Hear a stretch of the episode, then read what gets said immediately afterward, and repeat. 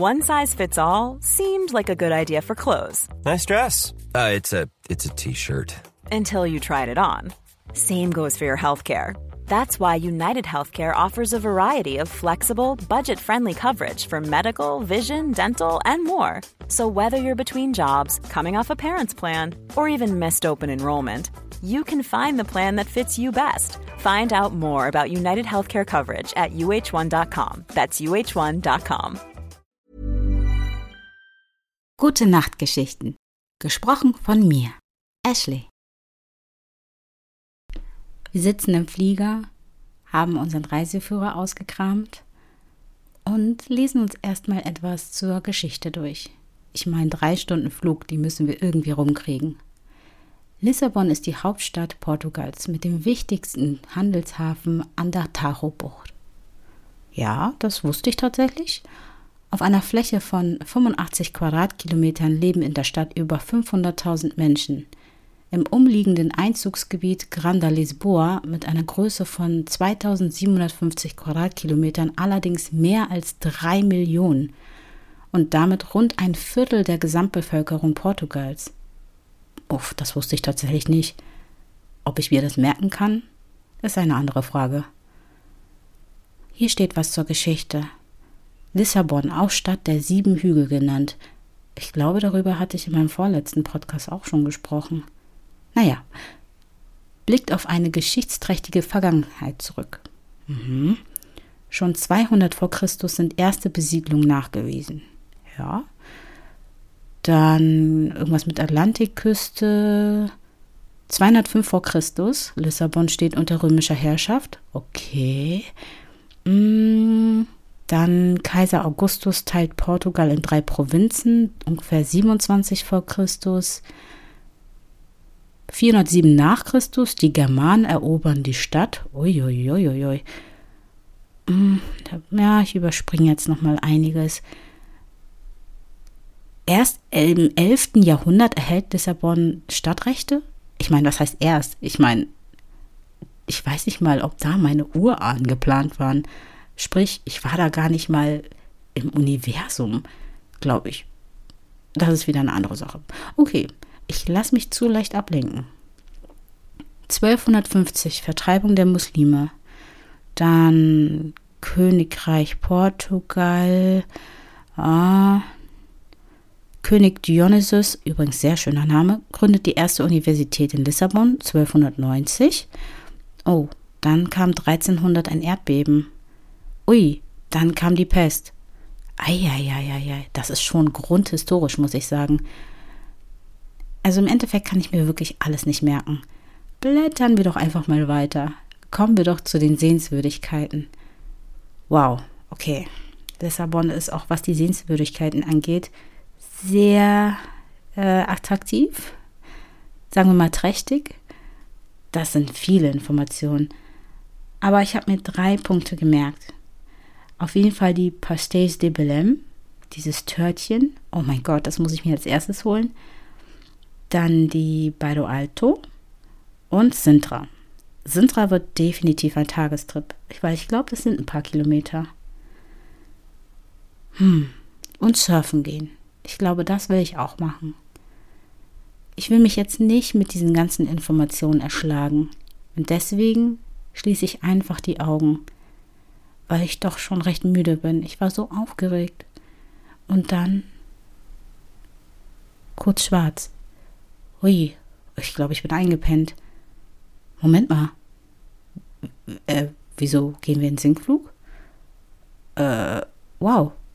Ich habe tatsächlich drei Stunden geschlafen. Es kam mir vor wie eine Sekunde. Kommt dir das bekannt vor?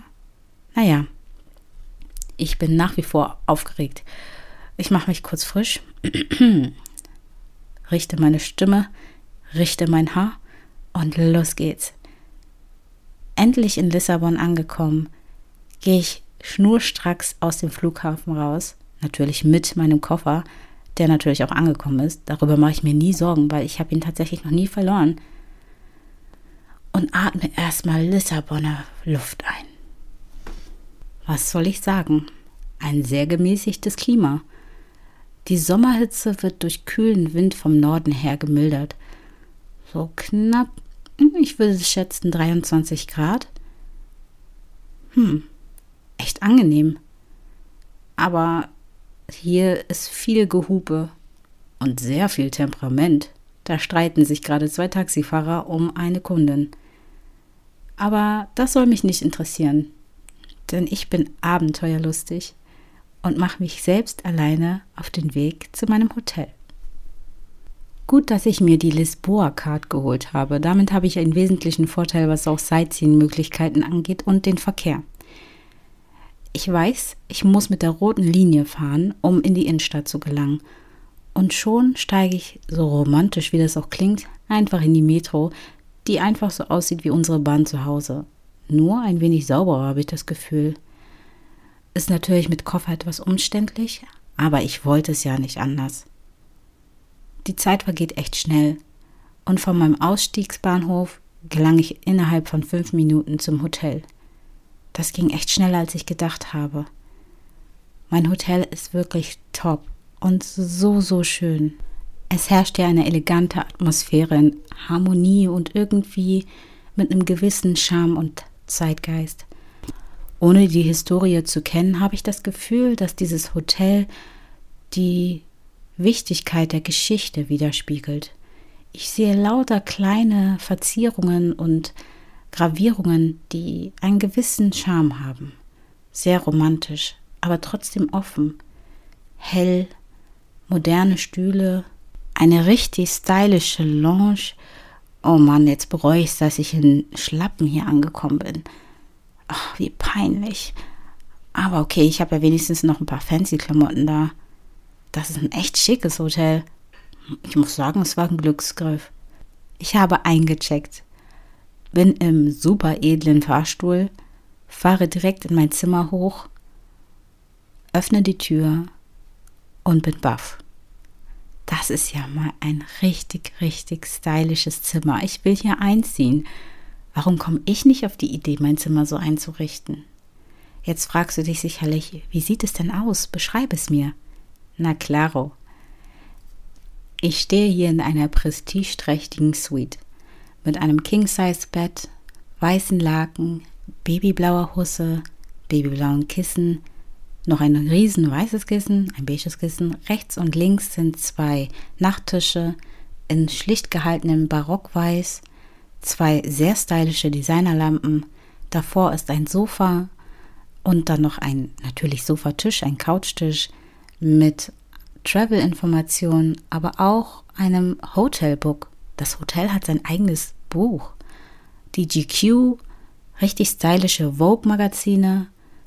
Rechts davon, direkt an der Wand, sind zwei sehr elegante Barock-Romantik-Sessel in Weiß mit babyblauen Bezug. Ich glaube, die stehen auf babyblau. Mit Empfangswasser, zwei Gläsern. Moment mal, wo kommt die klassische Musik her? Ach ja, der Fernseher, auf dem mein Name steht. Und das komplette Hotelprogramm abgespielt wird. Wo war ich stehen geblieben?